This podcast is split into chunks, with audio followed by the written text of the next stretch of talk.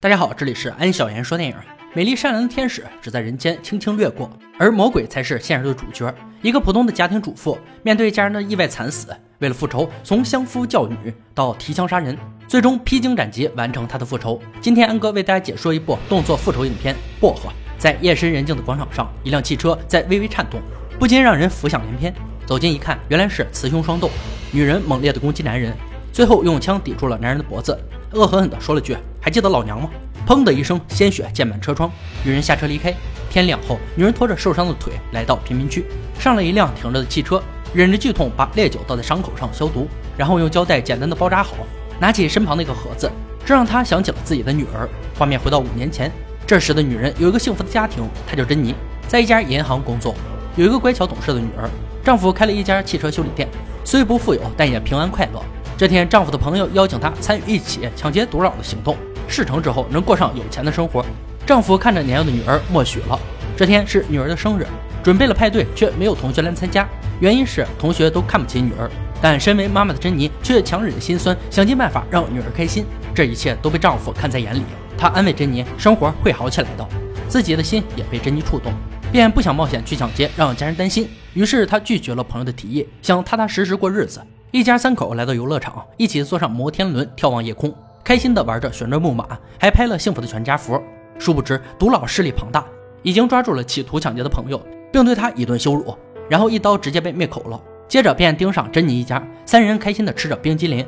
就在珍妮回身拿纸巾的瞬间，父女俩已经走到马路旁，毒老手下把枪伸出窗外，对着妇女一顿机枪扫射。珍妮拼命地呼喊，接着枪口就对准了珍妮。他跌跌撞撞地来到妇女身边。但两人已经无力回天，只有珍妮一人奄奄一息。珍妮被紧急送往医院。当她醒来后，得知自己已经昏迷一个月了，身边环绕着丈夫和女儿的欢声笑语。警察麦克告知珍妮，丈夫几天前曾计划参与一起抢劫，目标是毒贩集团老大。珍妮不敢相信这一切，显然丈夫是拒绝朋友的，但还是被毒老盯上。而现在急需目击证人作证，才能让恶徒落入法网。医生表示，珍妮的身体还不能出院。但当他看到沾有血渍的全家福后，拼命地回忆起恶徒的脸，随即便虚弱地来到警局，在几近崩溃的回忆中，指认出三名恶徒。但事情哪有那么简单？隔天，麦克和警长一起闲聊，但警长却给他看了死去同事的徽章。原来警局派人调查黑帮，却并不知何故都死于非命，这说明黑帮在警局内安插了眼线。局长劝他别纵身火海害了自己，但麦克却有自己的想法。珍妮出院后，准备搬离伤心地，空荡荡的房子里只剩下他一个人。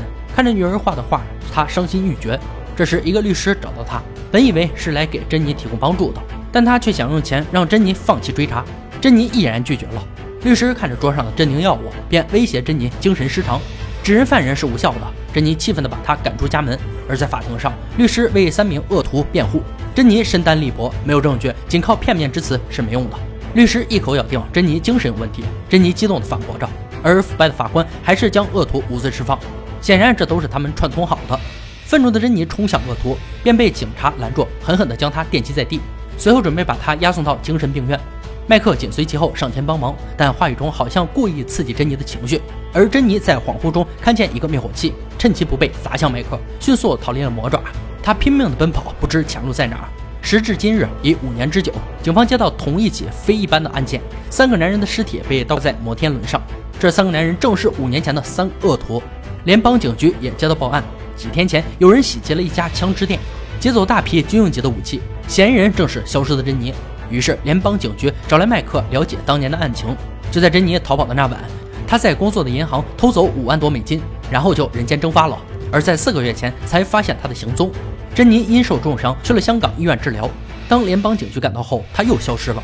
而在网络上出现各种珍妮搏击训练的视频，五年来他学会各种杀人手段。为的就是回来复仇。此时，珍妮正在给枪上膛，准备好所需的装备后上路。这说明三个恶徒只是开胃菜。果然，珍妮随即来到法官家，绑架了贪污腐败的法官，拿一把类似公正的锤子，把他的手钉在桌子上，并用炸弹的引爆线缠满他的全身。但作恶多端的法官早已不记得珍妮。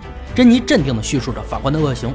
法官想起了他，眼神里祈求珍妮饶了自己。但当初又有谁饶过珍妮？随后，珍妮便走出房间。律师拼命地想要挣脱。珍妮上了公交车后，拨通了连接炸弹的电话，电话的震动触发了炸弹，砰的一声瞬间爆炸，伴随着浓浓黑烟，法官死无全尸。警局也接到报案，得知死者是当年的法官，知道珍妮还会继续复仇，便立即展开抓捕行动。毒老这边正在和客户谈生意，听说手下和律师都惨死，便派人要取了珍妮的项上人头。然后客户却发现少了两艘运毒的货船，以为是毒老做了手脚。毒老很是不屑，客户给他留下狠话后离开。在公交车上，珍妮看见一个小女孩，旁边有个醉鬼爸爸。下车后，男人让女儿蹲在门口，自己去买酒。咣当一声，男人被撞倒，珍妮把枪塞进他的嘴里，让他好好对待女儿，满足他的一切需求。然后起身向店老板租了一辆车，跟踪毒老的伙计来到毒老的洗钱窝点附近，伪装成乞丐来到门口。看守见状要赶走他，珍妮三拳两脚就解决了二人，随即潜入窝点内部。手下正忙着清点钱数，突然见到珍妮闯入，珍妮迅速打坏门锁，将手下困在房间。屋内朝他一阵枪林弹雨，珍妮躲在门外角落，镇定地听着对方的脚步声，精准地射击每一个人。见状不妙，他一个腾空飞跃，迅速跳到楼下，卧倒在地，瞄准手下的腿，随后枪枪毙命。手下越来越多，珍妮一顿机枪扫射，找准时机压倒货架，对准手下一枪爆头。然后闯进会计房间，连开一两枪打死看守，用枪指着会计的鼻孔，逼问毒老的具体位置。随后便放会计回去报告。毒老得知珍妮闯入洗钱窝点，杀光了所有人，还烧了全部的钱。本就丢了船的毒老气愤不已。电视上也报道了最近发生的恶劣案件，并猜测是珍妮一人所为，为的就是给家人报仇。但所有人都觉得珍妮做的是对的，人心都偏向他这边。警方也迅速赶到洗钱窝点，而现场的目击者都不配合，让警方的线索也断了。而女警则推测就是珍妮，并认为珍妮的计划很是周全，下一步的目标就是毒老。迈克尔却提议在毒老制毒厂安装监控，这样就能看到珍妮的行踪。警长说他脑子没长好，因为这就相当于狼入虎口。而毒老也觉得珍妮很快就会杀入制毒厂，并且自己的一举一动都被珍妮监视着，就连失踪的两艘船也是拜他所赐。于是毒老设计空城计。深夜，珍妮来到制毒厂门口，看着手里褪色的全家福。他觉得今晚该做个了结了，下车把枪装上消音器，给子弹上膛后便开始了行动。他轻松地来到室内，庞大的制毒场地空无一人，而对方却在远远监视他。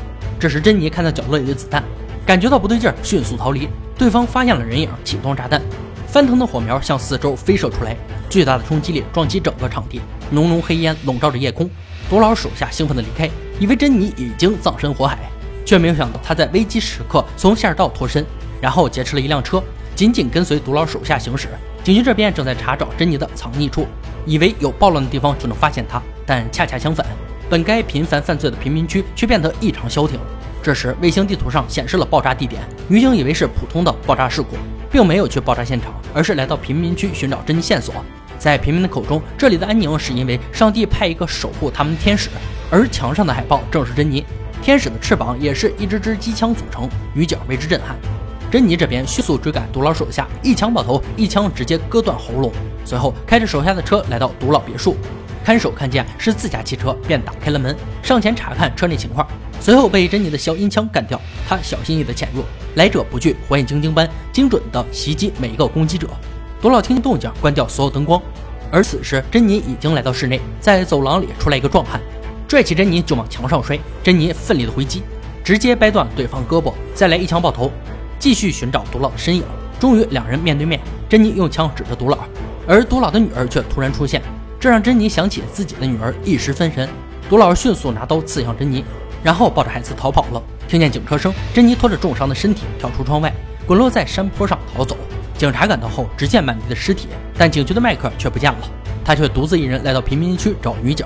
两人发现了珍妮的藏身处，丢失的大批军用武器都在此地。女警边走边说要抓活的，因为珍妮得知很多毒老背后的集团。女警决定先回警局告知上司商议决策。这时麦克突然叫住他，随后便举起枪，二话不说一枪崩了女警，然后通知毒老珍妮的藏身地。原来他也是黑帮的眼线。珍妮艰难地爬回贫民窟，筋疲力尽地瘫倒在地。毒老的人随即赶到，展开了土匪般的搜索，不放过任何角落。而珍妮已经昏睡过去，他梦见女儿回到他身边。轻轻地抚摸着自己，然后听见女儿让他赶紧醒过来。冥冥之中，女儿救了他。因为毒老的人看见血迹，马上就要发现他。珍妮迅速躲上楼，用力推动一个木箱，直接把对方压成肉泥。珍妮赶紧下楼舔了个空头，获得一个闪光弹，然后拿走对方的对讲机，躲了起来。三个手下背靠背走进来，珍妮找准时机把闪光弹扔了下去，转身精准的全部消灭。然后他用对讲机喊话，不要伤害这里的平民。但独老觉得他是虚张声势，外面人多势众，珍妮又受了重伤，出去必定是送死的。这时，珍妮在垃圾堆看见了女警的手机，她立刻连接直播平台，直播了现场情况，公开了独老的长相以及麦克这个走狗的身份。而警察在独老的别墅一无所获，回到警局又不见了女警，正巧看见直播中珍妮在向警方求助，她不在乎自己的生死，只想贫民窟的人们能安全，而独老却劫持了一个女孩，珍妮没有办法，只能乖乖的走出来。救了女孩一命，独老上前直接把珍妮打倒在地，接着重重的拳头砸在他的脸上，但珍妮却不还手，就被独老接连不断的殴打，因为他在等警方的到来。危机时刻，警察立即赶到，包围了现场。独老手下四处逃窜，独老见状，因为麦克出卖了他，二话不说就把麦克解决掉，然后想要逃跑，而珍妮则拦住独老去路，两人展开激烈搏斗。珍妮拼尽全身力气反败为胜，用枪指着独老的头，警长安慰珍妮把枪放下。但珍妮的复仇之路怎能停止？脑海不断浮现丈夫和女儿的影子，坚决的一枪把多老的头打开花。警察也对珍妮不断射击，局长无力制止，便上前寻找珍妮的踪影，但珍妮却凭空消失，就连飞机上也没有看到她。而警长却想到她可能去的地方，果然，珍妮拖着完全虚弱的身体来到丈夫和女儿的墓碑前，伤心地哭诉着自己的思念。现在她只想去陪伴女儿。找到她的警长安慰道：“不该就这样结束。”于是把珍妮带到医院救治，并靠在病床上。警长感谢他扳倒了毒贩集团，还替警局除掉了奸细，轻轻地握住珍妮的手表示感谢。原来局长是在帮助他，偷偷地给他手铐钥匙。最后病床上只剩下解开的手铐。电影呢到这里就结束了。薄荷生于二零一八年，由美国著名影星詹妮弗·加纳领衔主演，她的演绎充满着神秘色彩。而在这部影片中，并没有深刻地表现出女人的柔弱和多愁善感。更多的是女人的愤怒被激发后那种真实存在、想要复仇的决心，然后惊天地泣鬼神般的爆发出来。所以说，千万不要招惹女人，那后果将会不堪设想。好了，今天解说到这里吧。想看更多好看电影，可以关注安小言说电影。我们下期再见。